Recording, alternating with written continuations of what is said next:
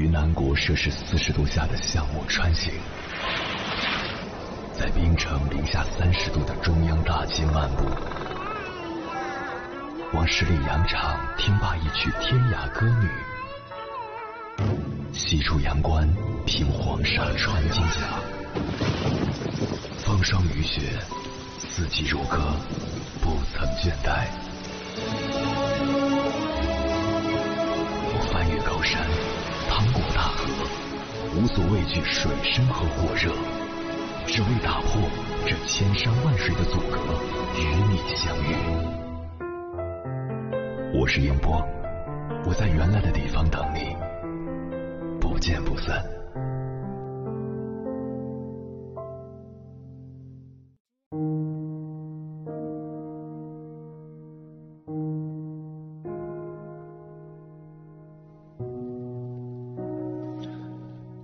前段时间读作家黄彤彤的《我必亲手重建我的生活》一书，被里面的一段话戳中。有十年的时间，我奔走在批发市场，一千块钱买几袋子衣服，一件也没法穿出街，但我就是改不了。最可怕的是，我不愿买任何一件稍微贵的东西。不都一样吗？你那么爱牌子，一定是一个虚荣的人。其实还是因为舍不得太贵了，而且另一种潜意识是觉得不应该。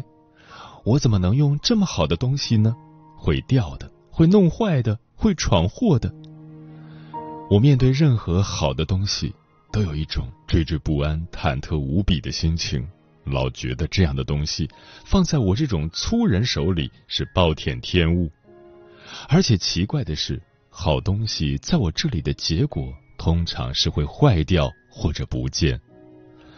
后来我的心理医生分析说，因为你潜意识里就觉得自己配不上好的东西。正在听节目的你，也有过和黄彤彤一样的感受吗？盼望好事发生，但有时当好事真的发生在自己身上，却不敢拥有。小到一件漂亮的衣服，大到一个理想的伴侣，一个梦寐以求的人生机会。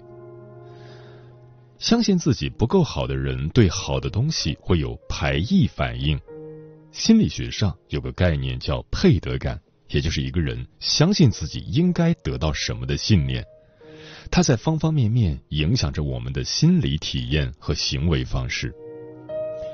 心理咨询师崔庆龙提到过这么一种心理状态：被夸奖之后，反而觉得浑身不自在，甚至觉得对方不真诚。对此，他的解释是：被夸奖的体验超越了一个人的经验范围和自我认知，以至于让人无法相信他是真诚的。因为经验上那个受伤的羞耻自我，已经在情感上深信自己就是个不好的、不可爱的人。人们对内在我认为自己是个怎样的人有一种执着，有时为了维持内在的那个自我信念，甚至会排斥掉一些很好的内容，哪怕那个自我信念是不真实的。曾经在知乎上看到一个提问：“为什么我不敢成功？”提问的女孩说：“人生很多转折点，明明可以凭努力上一个台阶，但都被自己搞砸了。高中有段时间学习努力，得到了老师关注，内心就开始惶恐，因为觉得尖子生不该是自己的身份标签。后来开始减肥，减了十斤，马上就要进入瘦子阶段的时候。”突然觉得那种女神身材自己怎么可能拥有？放弃了。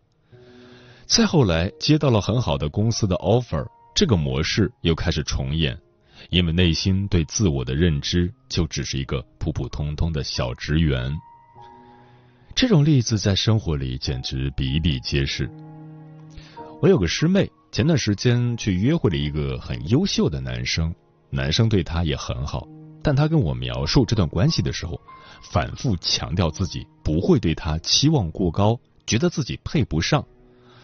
别人把他介绍给我，一定是高看我了。这么优秀的人，一定是海王，一定是对所有的女生都这么好。你看，有时候我们就是这样，死死抓着自己的固有信念，不敢尝试得到任何一点超越这个信念的东西。很多关于配得感的研究都发现，这种不配的感觉，往往来自一个“我不好，我不配，得不到”的负向循环。我不好，指一些负面的自我信念。我不是一个可爱的人，我就只能是一个普通人。我不值得被爱。这些内在信念，往往跟我们过往的一些糟糕经历有关，比如被歧视的经历。被拒绝、被孤立的事件，再比如早年成长过程中，当我们表达自己的需要时，并没有得到父母的回应，甚至被惩罚和批评。这些糟糕的事情不仅会给我们带来伤害，还会让我们产生一种不可控的感觉。为了抵御这种不可控，我们往往会把这些经历合理化。常见的方式就是自我归因，就是因为我不好。才会经历这样的事。心理学家指出，自我归因是一种适应性功能，通过把问题归咎于自己身上，贬低和伤害自己，会让人为完全随机的事件注入意义，让这件事情重新变得可控。当这种自我归因被反复强化，我不好的自我信念就形成了。这种负面的自我信念会反过来影响我们的自尊水平，进而影响我们的应得感。因为我不好，所以我不该得到好东西，包括好的心情、好的伴侣、朋友、好的工作、好的生活环境等等。几项关于自尊水平和配得感的研究发现，我不好的信念会影响一个人方方面面的配得感。自尊水平较低的受试者会更愿意让自己沉浸在悲伤情绪中，缺乏让自己开心起来的动力，因为他们觉得自己不应该感到更好，悲伤才是属于自己的情绪。在他们做一件事情时，会更倾向于预测不太好的结果，相比于欣赏和夸奖，他们更容易筛选和认同别人对自己的负面评价。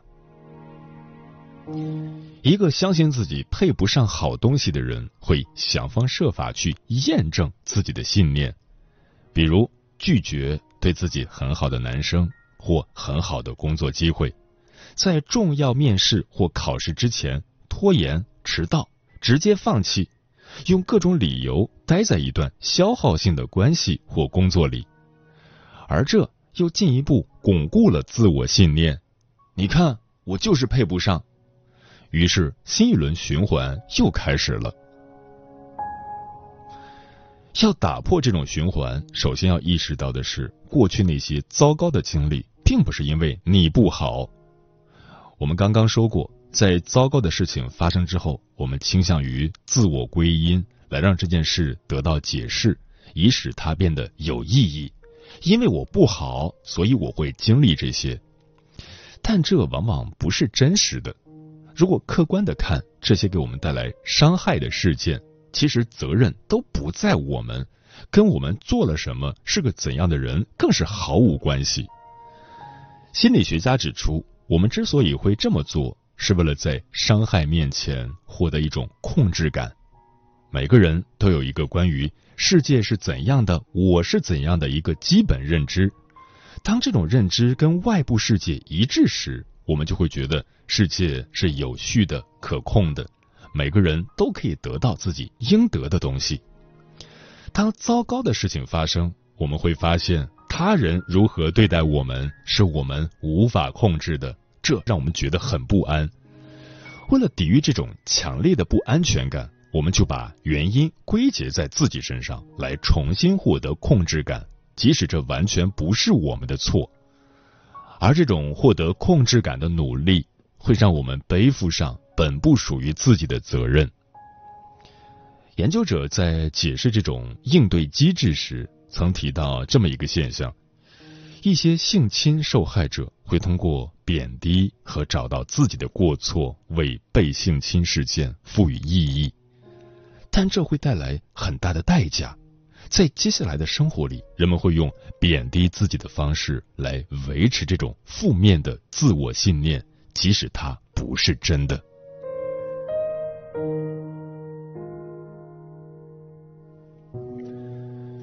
在谈到配得感时，最常见的解释就是低自尊。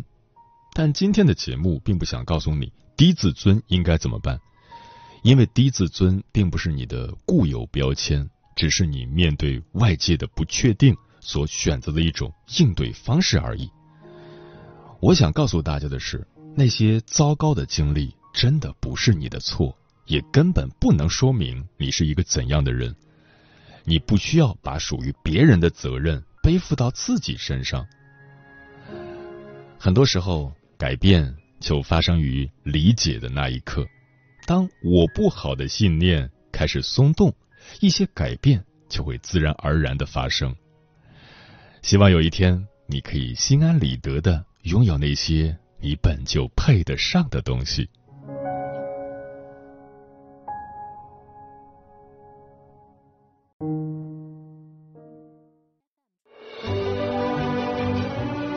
越过山丘，谁在等候？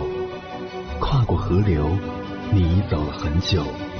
我想，你应该一直在等候，怀着同样的心事，保持最初的温柔，等候我的不远万里，在今夜与你邂逅。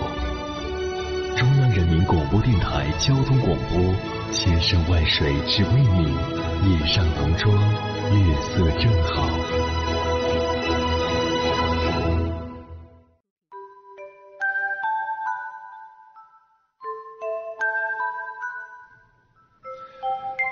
谢此刻依然守候在电波那一头的你。你现在听到的声音来自中国交通广播心灵夜话栏目《千山万水只为你》，我是迎波。今晚跟朋友们聊的话题是提升配得感，你值得拥有。对此你怎么看？微信平台中国交通广播，期待各位的互动。夏天说我很喜欢电视剧《风吹半夏》中的许半夏。他就是一个配得感很高的人，他不会因为别人看不起他，也不会因为自己是收破烂的，就认为自己的人生只能如此。他不停的寻找机会，投入全部身家买钢，一步步闯出了自己的天地。四叶草说：“听哭了，我就是这样的一个人。对象送我礼物，明明我很开心，却把对方骂了一顿，心疼他花钱。”结果闹到分手，而且每任都这样，原来是因为自己的配得感太低了。白日梦工厂说，配得感低的代表安陵容，配得感高的代表华妃、甄嬛、眉庄、瓜六。季建清无不喜说，我值得拥有自己喜欢的事物，我值得拥有自己真正热爱的事业。我值得拥有大钱，我值得拥有美好的亲密关系。每天在自己的心中默念三遍。嗯，之前看综艺节目《乘风二零二三》，歌唱家龚琳娜对美伊里芽说了这样一句话：“我从来不敢穿粉色的衣服，因为我不是个漂亮女孩。”说完，四十七岁的龚琳娜突然情难自已，泪流满面。这种自我贬低的心理状态就是不配得感。在许多人的印象中，龚琳娜是知名的女歌唱家，唱忐忑的神曲女王。如此优秀的她都有不配得感，由此可见，配得感与一个人拥有什么无关，而与心态有关。在豆瓣上看到不少网友都在诉说被不配得感支配的痛苦，有的说。工作表现好，被领导表扬时总是摇着头，紧张的说“没有没有”，因此错失很多机会。也有的说，婆婆为我选衣服时，我总是下意识拒绝，害怕她会有要求和期待，而我达不到。生活中有多少人因为看低自己，选择过一种低配版的生活，不相信自己值得被爱，不敢在工作上争取。不舍得为自己花钱，进而委屈自己畏缩不前，把生活调制成苦涩的味道。其实，心理学中的自证预言理论更能解释这一现象。自证预言是指人会不自觉的按照自己的预言来行事，最终让事情按照预言的方向发生。这里的预言其实就是每个人内心对自己是否配得的判断。配得感低的人更倾向于认为自己得不到好东西，于是焦虑被动，容易导致不好的结果。配得感高的人相信自己能实现某一目标，行动上更加积极，从而提升实现的可能。接下来，千山万水只为你，跟朋友们分享的文章名字叫《命好的人身上都有一种配得感》，作者纳豆。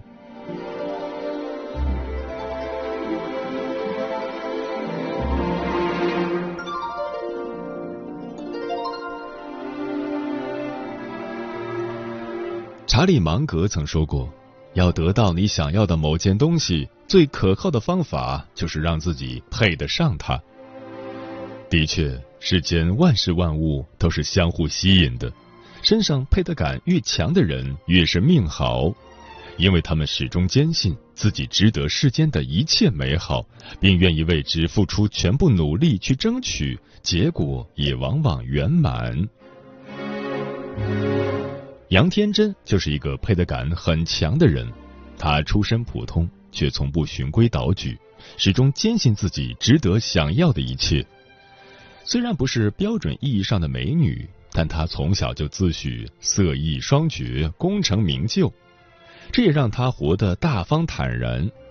读书时，在一次合唱比赛中，她虽然没啥乐理知识，但却能毅然应聘指挥。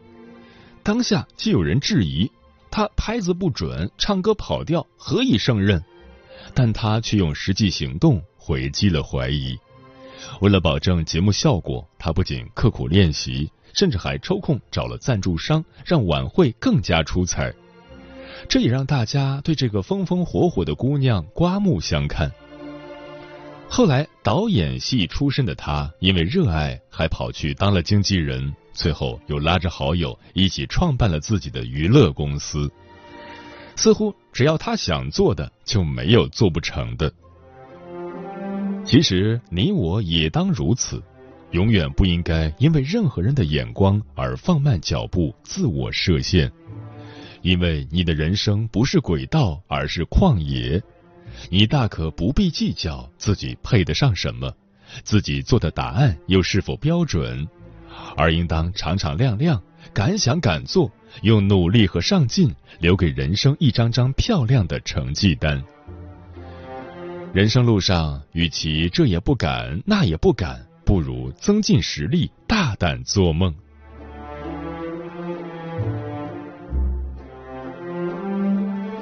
假如你出身平凡，想逆风翻盘，去迎接属于自己的高光时刻。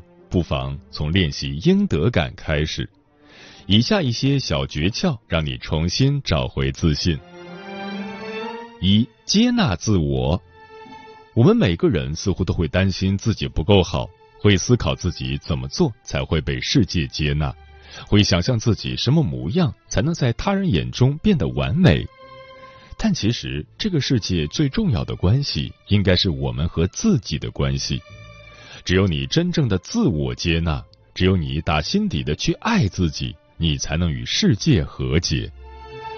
好的人生应该如作家罗伯特·霍尔登所言：不试图变成理想中的那个人，而是给自己留出足够长的时间，找到自己真正的模样。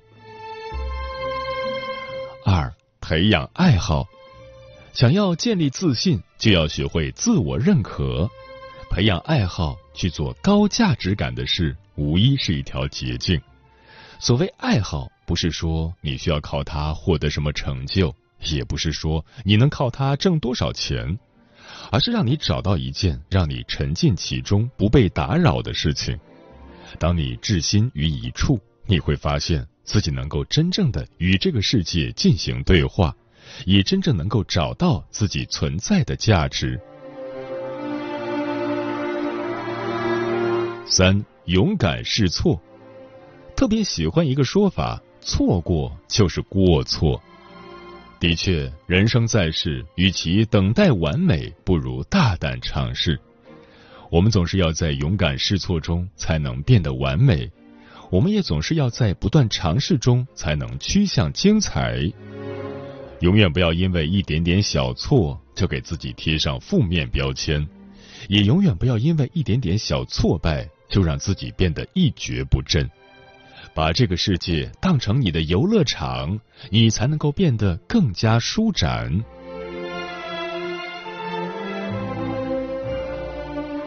四目标落地，建立自己的应得感，试错很重要，但是小成就也很重要，所以不能一味好高骛远，而应该让目标落地，从小事中培养自己的自信。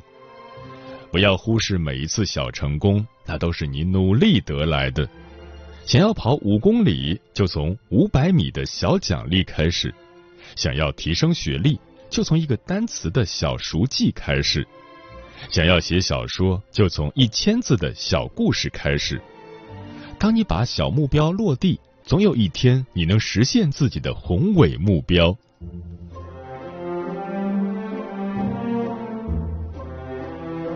我们每个人都有很多差异，样貌不同，出身有别，性格迥异。但每一个你我来到这世上都是有理由的，也都配得上世上一切的美好。无论是爱情、友情、亲情，亦或是高学历、好样貌、好工作，所以想要什么就去争取。勇敢的人先创造世界，自信的人先享受世界。你要相信，凡风吹过，皆有痕迹。即使一时暗淡，但只要你一步一个脚印去尝试，抬头的那一刻，终会有满天星光。愿你尽全力，愿你得万物。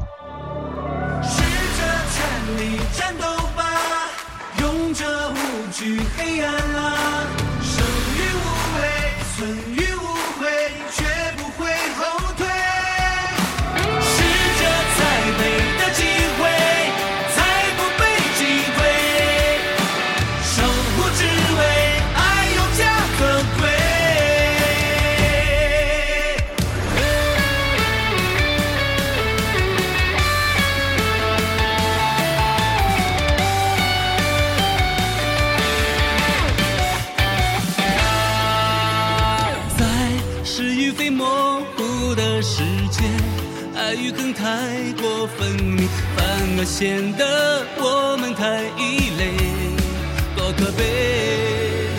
在黄河人沐浴的瞬间，我看见飞蛾扑向明天，只为了信念。我们每人每日每夜都要守护的家，我们成长成熟，成全彼此的强大。相信有光就能